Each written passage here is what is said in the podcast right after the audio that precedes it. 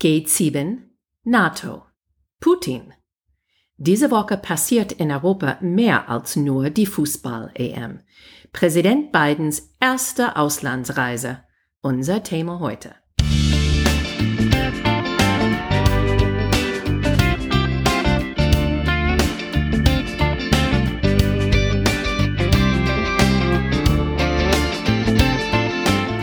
Hey guys! Welcome to Amerika übersetzt.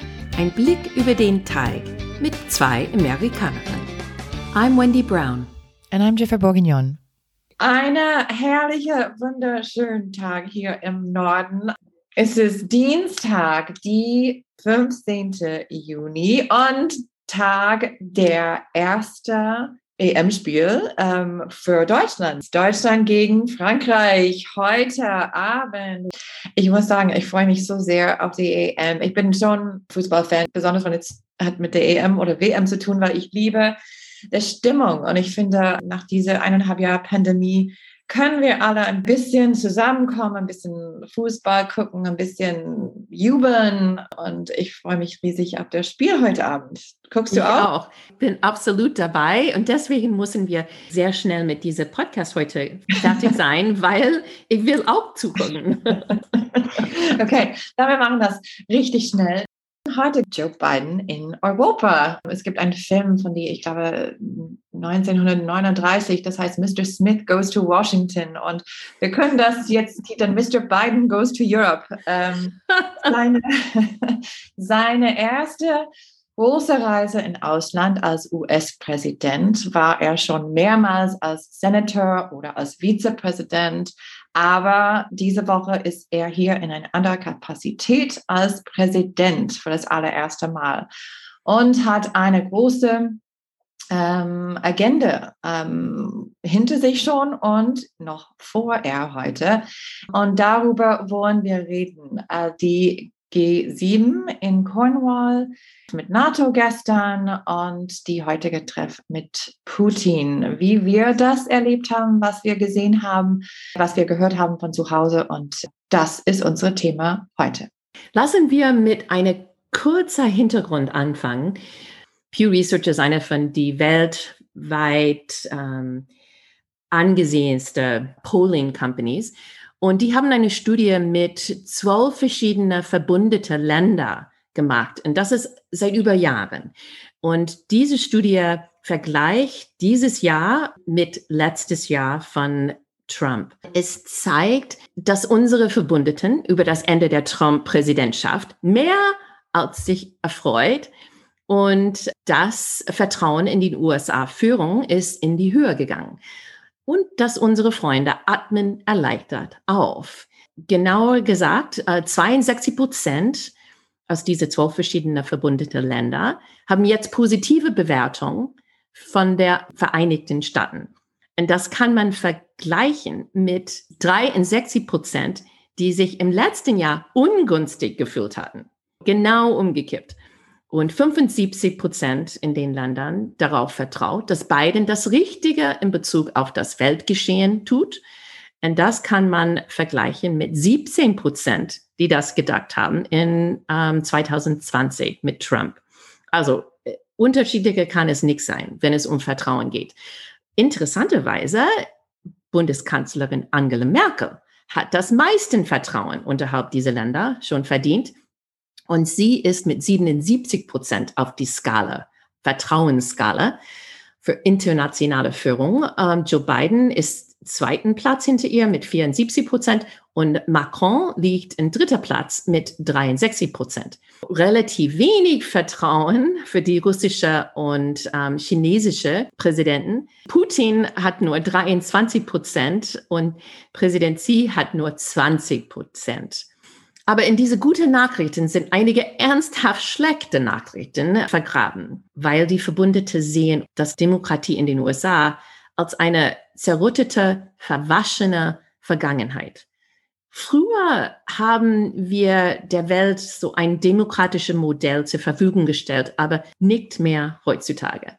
Das Chaos, dieses Dysfunktion und der Wahnsinn der letzten Trump-Jahren haben eine vorhersehbare Verletzung unterlassen. Und diese Zahlen sind unglaublich schlecht geworden. Nur 14 Prozent der Deutschen sehen die amerikanische Demokratie als wünschenswertes Modell für andere Länder während 54 Prozent sagen, dass sie früher ein gutes Beispiel war, aber in den letzten Jahren nicht mehr.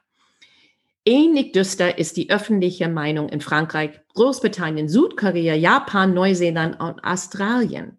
Und nur 10 Prozent sagen im Durchschnitt, dass die US-Demokratie sehr gut funktioniert. Das sollte für uns überhaupt keine Überraschung sein, aber natürlich diese Zahlen von unseren Verbündeten haben Konsequenzen für die reale Welt. Solange die Vereinigten Staaten ihre kaputte Demokratie zu Hause nicht reparieren, werden sie den Autoritarismus im Ausland nicht wirksam bekämpfen können. Man nennt das the pot shouldn't call the kettle black. Ein Ausdruck in den USA. Also, wenn du schon etwas schlecht gemacht hast, darfst du nicht die anderen anzeigen, dass die das Gleiche machen. Kurz gesagt, der autoritäre Abrutsch der Vereinigten Staaten ist nicht nur ein innenpolitisches Thema, es ist auch eine außenpolitische Katastrophe. Eins, weil Trumps Ära bestätige aus Chinas Sicht. Und China nutzt das schon aus. Die sagen, dass die Demokratie ein Witz ist. Und die haben schon verbreitet, wenn sie ihre internationale Geschäfte machen, besonders mit Afrika, dass es so ist, obwohl die Vereinigten Staaten für die Afrikaner immer noch als das beste Entwicklungsmodell gelten. China liegt nicht weit dahinter jetzt. Sechs von zehn Afrikanern sehen die Rolle Chinas in ihrem Land positiv. Das ist eine drastische Verschiebung in nur wenigen Jahrzehnten. Und die Welt sieht, was in den USA jetzt abläuft. Gestern in der Washington Post, die haben gesagt, es ist schon schlimm genug, dass die meisten Republikaner weiterhin Trumps Lüge über die gestohlene Wahl verteidigen und benutzen, um die Abstimmung zu unterdrücken, anstatt nach Wegen zu suchen, um mehr Wähler anzusprechen. Noch beängstiger ist, dass sie versuchen, sich selbst eine Versicherung zu verschreiben, damit sie, wenn ihre Strategie zu unterdrücken der Stimmen im Jahr 2024 scheitert, trotzdem Macht beanspruchen können. Und wir haben in unserer letzten Episode ähm, viel mehr über diese Themen gesprochen. Diese Thema rund um was auf Bundesstaatsniveau jetzt abläuft, ist immer noch eine, ich würde sagen, für mich eine Katastrophe. Ähm, es sieht so aus, als unsere Justizministerium versucht jetzt einzugreifen und wir werden euch auf die Laufende halten damit. Also deswegen sind die Verbündeten für uns heute so wichtig. Alleine hat die USA nicht mehr so viel Macht, Jeffer. Aber wenn der G7, EU und NATO neben den USA steht, dass alle die Demokratien zusammenstehen, dann müssen China und Russland mehr Respekt zeigen und anders denken. Und das ist der Hintergrund, womit dann Joe Biden nach Europa diese Woche gereist ist.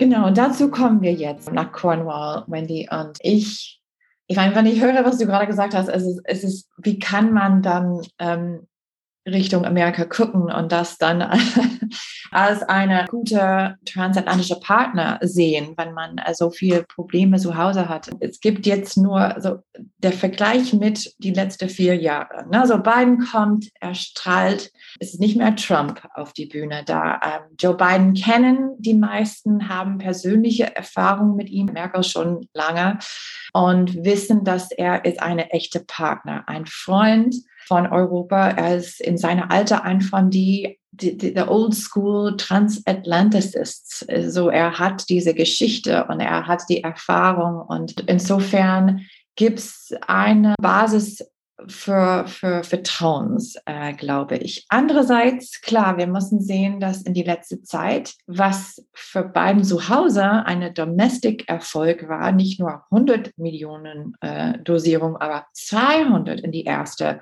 100 Tage ähm, Dosierung von Impfstoff für Amerikaner.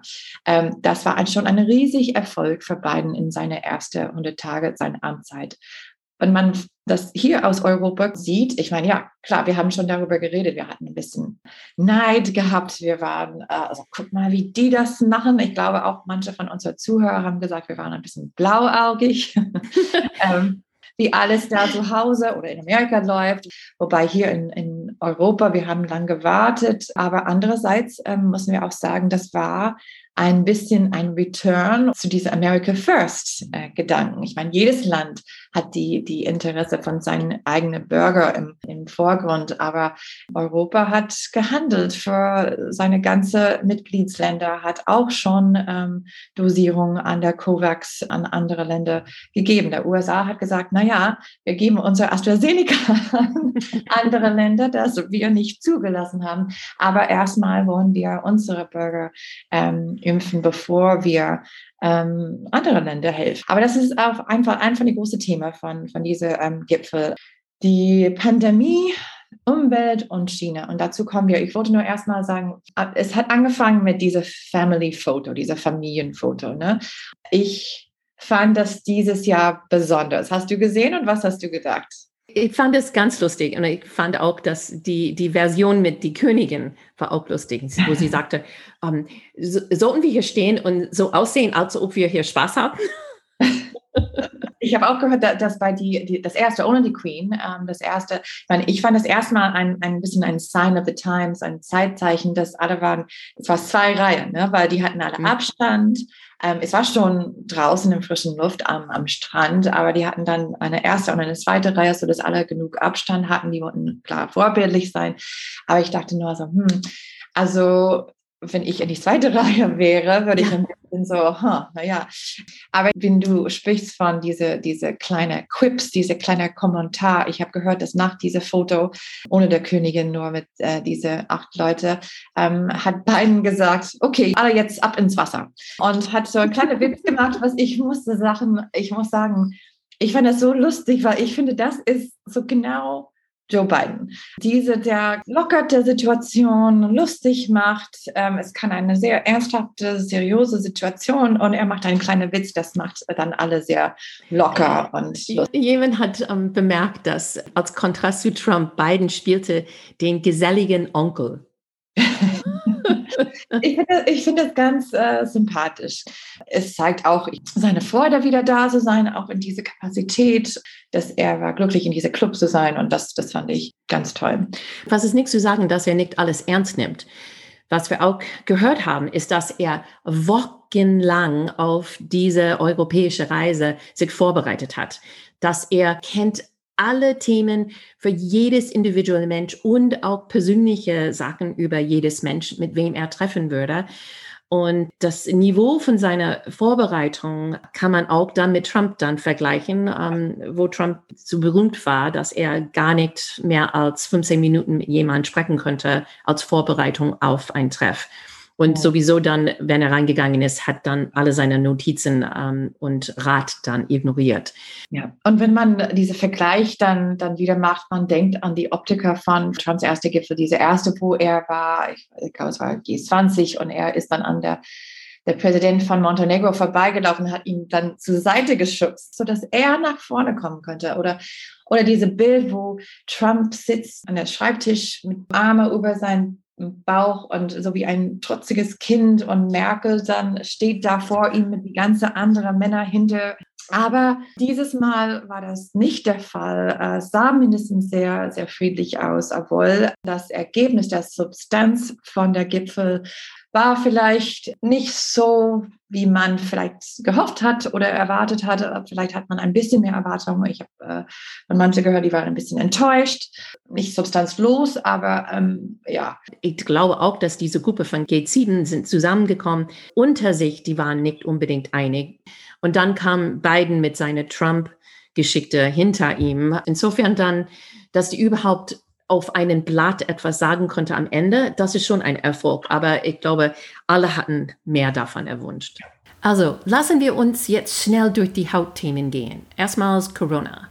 Biden hat schon gekündigt, dass die USA will 500 Millionen Dosierung zu dieser COVAX, die Initiative, die für den Rest der Welt. Das Ziel insgesamt war eine Milliarde und wie wir verstanden haben, die haben das nicht ganz genau ähm, erreicht. Die haben es geschafft durch diese Gipfel nur, ich glaube, ein bisschen mehr als 800 äh, Millionen was man kann sagen, okay, das ist großzügig, 500 Millionen aus, aus den USA.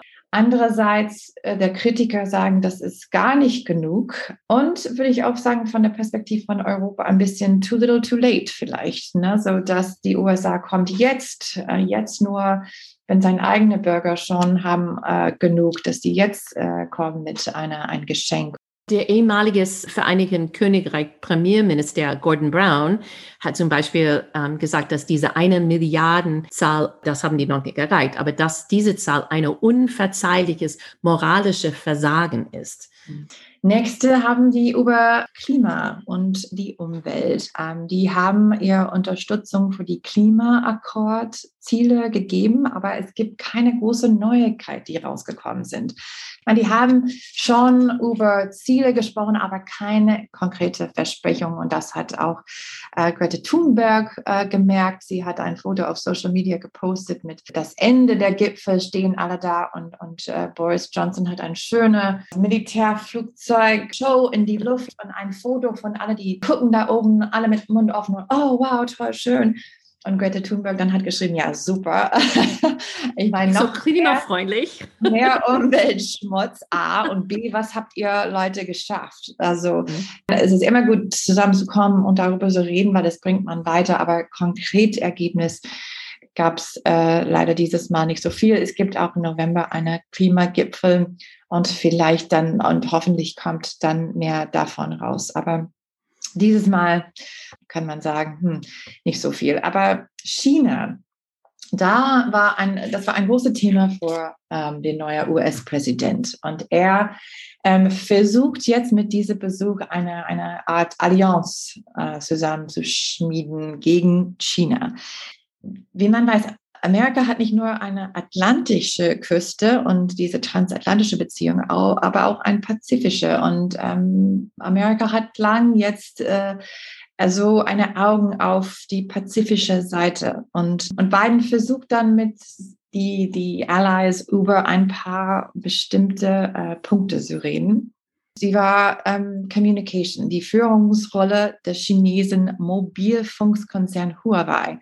Das ist eine große ähm, Sorge von den US. Die haben diese hochmoderne G5-Technologie ähm, und das erschreckt die Amerikaner. Das ist eine Sicherheitsfrage für die Amerikaner und die sagen auch für Europa und die ganze Welt, dass die Chinesen würden so ähm, leichter reinkommen in, mit ihrer Geheimdienst und würden einen direkt Zugriff auf ähm, sicherheitsrelevanten Daten haben. Also das ist eine große ähm, Sorge für die Amerikaner.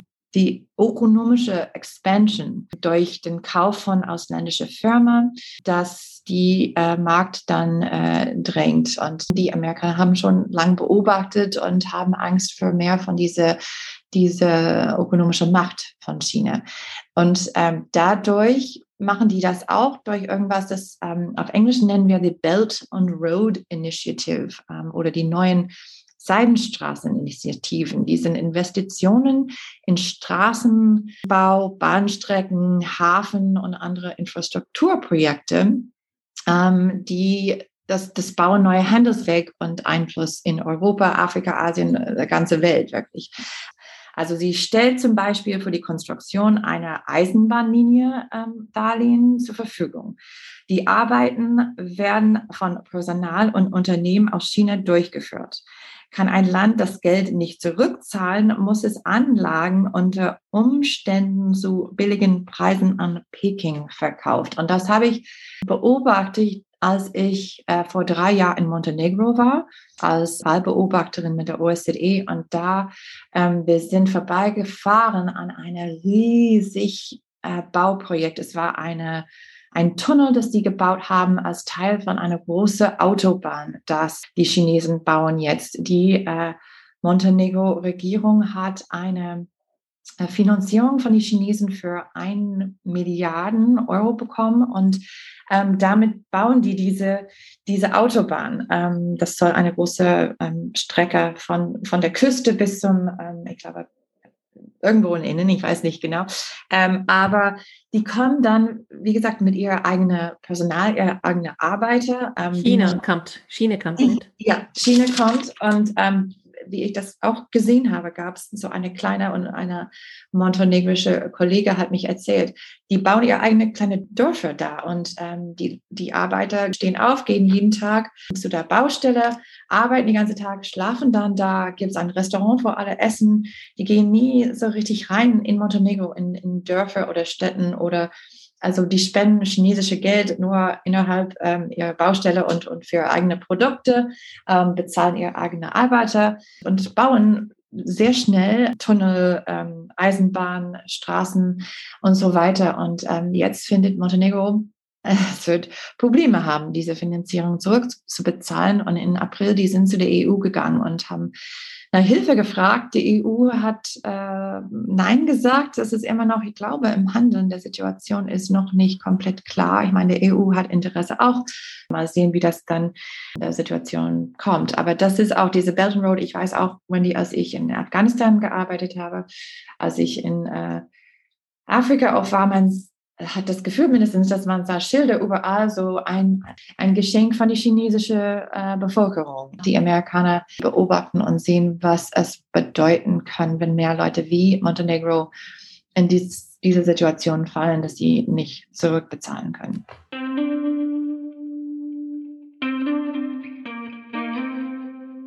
Es ist auch bei die NATO-Treff sehr ähnlich dann gelaufen. Biden wollte zuerst sagen, hey, ich bin Nick Trump. Er hat gesagt, die NATO sei nicht nur wichtig, sondern unentbehrlich. Er hat auch diese Garantie, einem Verbündeten im Fall eines Angriffs beizustehen, erneuert und bezeichnet sie als heilige Pflicht. Das ist schon ein großes Unterschied zu, was Trump gesagt hat. Und was NATO dann entschlossen hat, sind zwei verschiedene wichtige Sachen. Eins, das NATO-Bundes sagte, dass unsere Bundes gilt im Weltraum wie aus Land, Wasser, Luft und im Cyberraum. Das wird Joe Biden mit in sein Gespräch mit Putin bringen. Und das zweite Teil, das sehr ähm, interessant war, ist, dass äh, die NATO hat seine Zusammenfassung, das alle unterschrieben haben, haben zwei wichtige Sachen gesagt. Dass Russland eine Bedrohung ist auf mehrere Ebenen. Und China ist eine Herausforderung. Und das ist, wo die, diese Gradlinie äh, gehen mussten, wo viele sagen, genau wie Angela Merkel, dass China, die sind ein, ein Rivale, aber auch auf die andere Seite, die sind eine wichtige Geschäftspartner. Und viele von die anderen Verbündete NATO brauchen diese Beziehungen mit China für ihre Wirtschaft. Insofern dann ähm, ist es nicht so, dass China mit dem gleichen, in den gleichen Topf geworfen ist mit Russland, aber schon, dass die nennen China ist eine großen Unterschied von vor zehn Jahren. Als wir diese Folge aufnehmen, Biden hat noch nicht mit Putin gesprochen. Wir werden sehen, wie das geht. Aber bis jetzt glaube ich, dass er sein Ziel erreicht hat, dass er China auf die Liste gebracht hat von die Sachen, womit NATO und die G7 zusammenarbeiten sollen. Biden und die USA stehen nicht mehr alleine. Also manche sagen, dass er ist nicht der beste Botschafter für Demokratie, wenn man sieht, was passiert in unserem Land. Aber vielleicht deswegen ist er der beste Botschafter, weil er kann firsthand äh, darüber reden, was, was in Gefahr ist und was ist passiert und wie leicht das passieren kann. Und dass die demokratischen Länder ähm, mussten das verteidigen und mussten zusammenstehen und so. Und ähm, das, glaube ich, war der Botschaft, dass er wollte rüberbringen. Und hoffentlich, ich, ich habe das Gefühl auch, dass die andere Länder da ähm, wollten das auch unterstützen. Und es wird dann interessant zu sehen, wie, wenn er sagt immer, America's back. Also ist es nicht so leicht, wie nur so sagen, America's back. Man muss dann wieder ein bisschen der Vertrauen verdienen. Und ähm, das, glaube ich, wird beiden immer wieder versuchen und weitermachen. Ja, es ist interessant, dass in den USA, ich glaube, man muss gucken, wo man liest. Aber auf einer Seite die sehr ähm, Biden-freundliche ähm, Nachrichten hatten eine sehr positive Spin von die G7 besonders so in CNN. Die haben gesagt, Biden hat bewiesen, dass er mehr als nur der Anti-Donald Trump ist. Das G7-Treffen endete mit der Zusage, den Entwicklungsländern eine Milliarde Dosen Covid-Impfstoffe zur Verfügung zu stellen, eine Vereinbarung zur Verhinderung von Steuerhinterziehung durch multinationale Konzerne und eine Einigkeit bei Menschenrechtsverletzungen in China. Ich würde sagen, das ist, das ist ein bisschen um, rose-colored glasses, nicht alles unbedingt stimmt. Bei Fox News ich habe auch geguckt, was sagen die dann denn?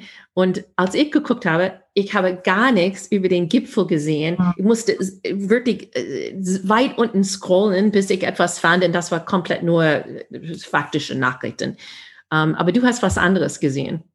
Ich habe auch bei Fox News geguckt und ähm, wie du gesagt hast, es war ähm, ziemlich weit nach unten und da war nur ein kleiner Bericht über Joe Bidens Gaffs. Und ein Gaff ist wie eine, eine Fehler, wenn man irgendwas ähm, sagt, das, wo man denkt, so, ups, das war nicht so gut. Ähm, und das passiert Biden ziemlich häufig. Er ist bekannt für seinen Gaffs. Aber es war nicht eine große, er hat eine, eine Rede gehalten oder eine Pressekonferenz, ein paar Fragen geantwortet und hat statt, er wollte Syrien sagen und hat statt Syrien Libyen gesagt. Ich fand das nicht so dramatisch. Ich meine, das könnte jeder machen. Ich denke immer, ich habe noch nicht mit meinem Dad gesprochen, aber ich weiß, dass Dad, als er Trump auf die internationale Bühne gesehen hat, hat er immer gedacht, ja, siehst du, das ist, wie man also eine starke Führer ist und, und zeigt, dass äh, niemand, wenn die wollen mit uns handeln, mit den Amerikanern handeln, dann ah, müssen die dann tough sein und mit uns, also niemand nimmt was von uns weg und er ist eine starke Negotiator und, ähm, und vertretet uns sehr gut. Also ja, und das ist, was die Republikaner versuchen jetzt. Die werden Biden niemals etwas Gutes sagen über seine europäische Reise jetzt und ja. die kritisieren ihm, dass er zu schwach ist. Mhm. Und ähm, ich denke, One American News Network hat äh, gesagt, dass er passiv ist, zu passiv ist. Trump durchsetzungsfähig war, Biden ja. ist passiv und, und hat niedrige Energie und das alle sehen das. Er hat auch dann gesagt, dass Bidens Klimainitiative, das alles, was Europa jetzt zusammen macht, ist far left. So, das ist die progressive ähm, Agenda durchgesetzt. Und die haben auch gesagt, dass Bidens Performance spielt gut mit dem europäischen Elite, aber schadet die amerikanische Mittelschicht. Aber weißt du, worüber die konservative Presse gar nichts gesagt haben? Das ist Thema China. Das ist eigentlich, wo die ähm, alles gut finden sollte, was Joe Biden gemacht hat. Aber natürlich werden wir nicht sehen, dass die einen Erfolg dort Joe Biden geben. Es ist egal, was Biden jetzt in Europa macht, es wird innerhalb den USA nicht wirklich sehr helfen, sondern es spielt einfach in die Hände von äh, die Republikaner, dass er nicht durchsetzungsfähig ist und aggressiver ist mit die anderen. Ja.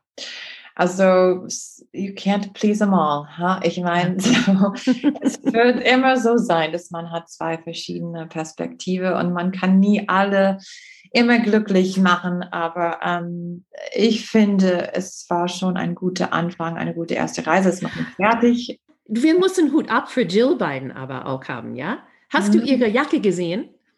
Okay. Ja. Ich, ich, denke, sie sagt, dass sie will nicht Mode benutzen, um Signale zu setzen, aber sie hat eine Jacke gehabt, das hinten mit ähm, kleinen Glitzersteine bestückt war mit Love geschrieben. Sie sagte, ich denke, wir bringen Liebe aus den USA. Das ist, was ich, es bedeutet, wir versuchen Einheit auf der ganzen Welt zu bringen. Aber man konnte gar nicht vorbeischauen, dass Melania hat das ganz anders gemacht, ja, als sie die mexikanische Grenze ähm, besucht hat. Und sie hatte eine Jacke, wo hinter es steht, es ist mir wirklich egal. Du auch? Das war so unglaublich, das erinnere ich immer noch heute. Das war, weil man Ach so. I don't really care, do you? Ja. Yeah, yeah. ja das, das war echt so unglaublich und so schön zu sehen. Ein anderes Beispiel von, von Jill Biden. Ja. Also Jiffer, es war Kumbaya diese Woche, kann man auch sagen. bis um, ähm, jetzt. Wir sind noch nicht Bis jetzt. Ja, ne, wir haben noch eine Putin äh, getroffen. Um, ähm, aber ich glaube, dass es gibt auch ähm, hinter die Kulissen unglaublich viel Skepsis und Angst, dass der Pendel wieder Richtung Trump oder Trumps Partei und politische Meinung ähm, wieder schwingen wird. Und diese Unstabilität zu Hause ist ähm, keine Aushängerschild für die Demokratie, müssen wir ehrlich sagen. Es wird interessant zu sehen, wie Bidens Treff mit Putin am Mittwoch läuft. Ich glaube, das wird so ein bisschen so sein, wie man mit Trump redet. Wenn man attackiert, dann kommt immer eine Attacke wieder zurück. Es wird nicht direkt geantwortet. Putin hat schon ein äh, Interview mit NBC News äh, gemacht am Wochenende, wo direkt gefragt war, viele verschiedene Sachen, ob er hinter beiden Wahlen zu tun hatte, ob diese Ransomware-Attacke aus Russland kam und hat alles abgewiesen und sagte, ich habe bis jetzt gar keine absolute Fakten hier gesehen. Ich glaube, ähm, dass wir nicht viel schaffen werden äh, mit Putin, aber ähm, alle Augen sind auf diese Treff am Mittwoch. Und das war es wahrscheinlich für heute, ne, Wendy. Ich, ähm, Stichwort Demokratie. Ich fliege morgen nach Yerevan, nach Armenien und würde mit der OSZE der Wahl, der äh, Parlamentswahl da am Sonntag beobachten.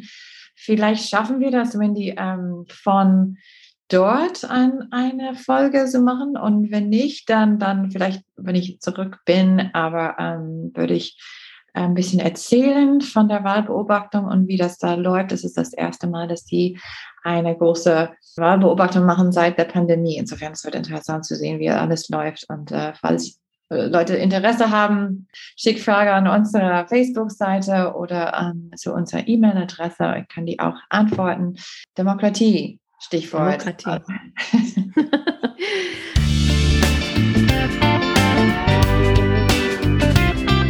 Dank für das Zuhören. Wenn du Anregungen oder Kommentar hast, wie Jeffrey gesagt hast, Facebook-Seite, Twitter-Konto oder schick uns ein Mail americaübersetzt@gmail.com. Wenn unsere Podcast dir gefällt, positive Bewertung schreiben. Unsere Musik ist von der talentierten W.H.O. Mayer und America übersetzt ist ein Projekt von Wendy Brown und Jeffrey Bourguignon. Bis nächste Woche und gute Reise, Jiffer. Danke. Tschüss.